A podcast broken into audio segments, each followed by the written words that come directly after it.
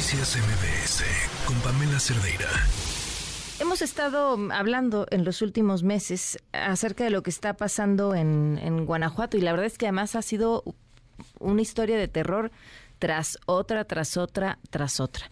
¿Qué, ¿Qué es lo que está pasando? ¿Quiénes son los que se están peleando el territorio? ¿Cómo se están peleando este territorio? Le agradezco a David Saucedo, consultor en seguridad pública, que nos acompañe. ¿Cómo estás, David? Muy buenas tardes. ¿Qué tal, Pamela? Un saludarte a ti, la Victoria, tus órdenes. Oye, este, este mapa de, de los cárteles da terror, o sea, de, el, el, prácticamente el estado entero está pues repleto de control de un grupo o el otro, principalmente del cártel, del cártel Jalisco Nueva Generación, ¿no? Así es, la zona industrial el que conforma las ciudades de León, Irapuato, y Celaya y Salamanca, también las ciudades turísticas, eh, Guanajuato capital, famosa por el Cervantino, San Miguel de Allende, la única zona exenta de presencia criminal es el noreste, uh -huh. pero es una zona agrícola prácticamente con poca población, mal uh -huh. comunicada, que no es del interés del grupo de los grupos del narcotráfico. Eh, esta cartografía que tratamos de realizar para mapear la presencia de grupos del narcotráfico en Guanajuato que nos permite saber nada más a simple vista, vuelvo de pájaro, porque Guanajuato es durante cinco años consecutivos el estado del país que tiene el mayor número de homicidios dolosos. Eh, Guanajuato ocupa los primeros lugares en casi todo lo malo, primer lugar en homicidio de policías, primer lugar en homicidio de mujeres y, como te decía, primer lugar en homicidio doloso. Eh, a ver, ¿a qué obedece en qué zonas se encuentra eh, mayor o menor presencia del crimen? Bien nos decías, en el noreste no hay tanta población, pero eh, en las zonas turísticas, ¿qué es? ¿Se trata de la importancia del narcomenudeo? ¿Ese es el valor de la zona? ¿Y qué pasa en la zona industrial? Sí, cambia dependiendo de la región. Uh -huh. En el caso de la zona industrial, lo que llama la atención de los cárteles es la venta de drogas al menudeo sobre todo por las zonas metropolitanas de Celaya, mm. Salamanca e Irapuato. En la zona conocida comúnmente como el Triángulo de Huachicol, pues es la extracción de combustible de los ductos de Pemex. Mm.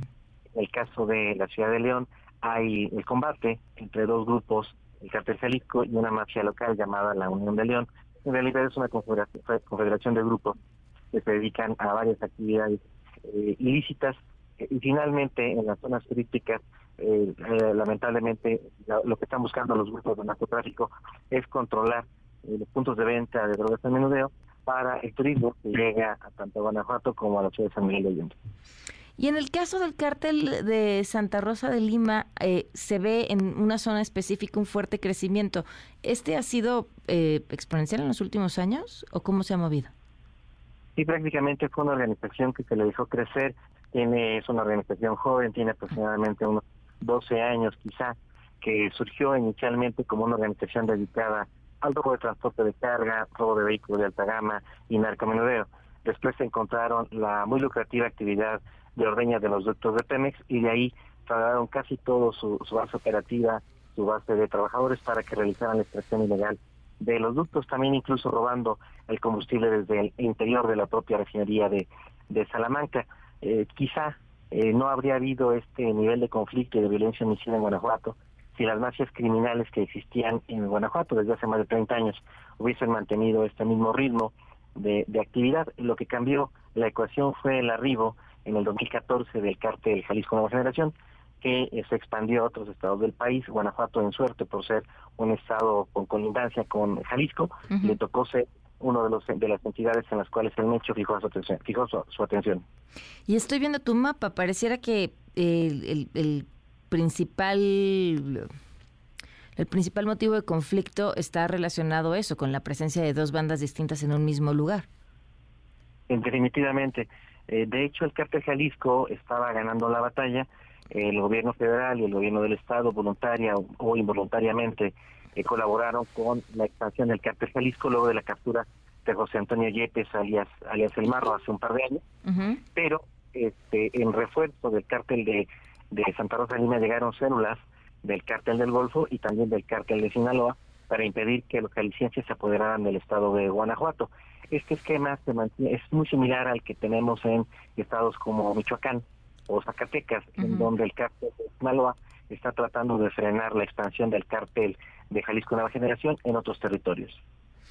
eh, hay permitirte mapear lo que está eh, sucediendo en Guanajuato y voltear a ver lo que está sucediendo en, en, estos, en otros territorios, ¿te permite encontrar diferencias en las tendencias del crimen organizado? ¿Hay algo que te llame la atención de cómo se está moviendo cuando puedes ver esto en una sola imagen? Sí, por supuesto, el enfoque geográfico nos permite eh, diseño de políticas públicas, mm. poder establecer eh, puntos de control, direccionar a las fuerzas de seguridad pública para atender eh, puntos eh, específicamente del territorio. la perspectiva que tenemos creo que puede abonar para el diseño de políticas públicas más eficientes para el combate al crimen organizado. Lamentablemente, las autoridades que también cuentan con sus mapas de calor acerca de la situación de inseguridad en distintas entidades del país, pues no, no transparentan esta información, un poco porque perciben que puede haber una mala imagen para el país a nivel internacional. No hay mala imagen, ya la tenemos, así que yo creo que tendríamos que enfocarnos en las soluciones. Sí, sin duda, y ojalá así fuera. La verdad es que eh, si bien es eh, informativamente súper valioso, dan ganas de llorar de ver el mapa y me parece que estamos haciendo un mapeo de otras entidades del país, con gusto las compartiremos posteriormente. Hay estados como Michoacán, Zacatecas, eh, que lamentablemente se encuentran en una situación muy similar. Híjole, pues te agradezco muchísimo David y vamos hablando en cuanto vayamos viendo los otros para ver qué está pasando en el país. Un todo gusto, Pamela. Te mando un abrazo. Gracias, buenas tardes. Noticias MBS con Pamela Cerdeira.